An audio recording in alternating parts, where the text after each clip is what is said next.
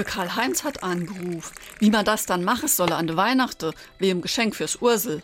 Ey, Wie soll man das schon machen? So wie immer. Einer kauft und mir dele das durch drei.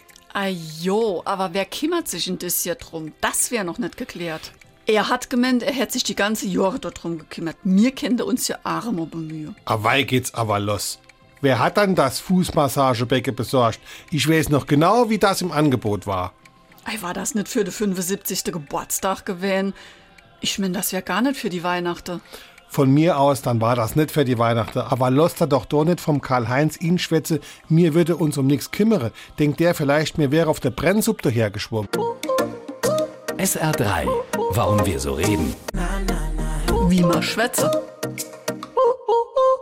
Wird man von seinem Gegenüber nicht für voll genommen oder nimmt ein anderer an, man habe keine Ahnung von einer bestimmten Sache, so kann man zu folgenden Redewendungen greifen.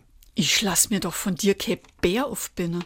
Eine Brennsuppe oder Einbrennsuppe aus Mehl, Wasser und Fett stand früher vor allem in ärmeren Haushalten auf dem Speiseplan.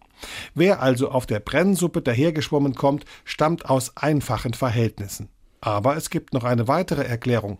Angeblich bezieht sich die Redensart auf die Frage von Kindern an die Eltern, woher denn die Babys kommen, worauf die Eltern antworteten, die kommen auf der Brennsuppe dahergeschwommen.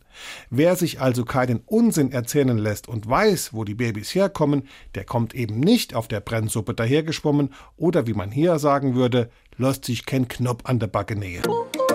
SR3.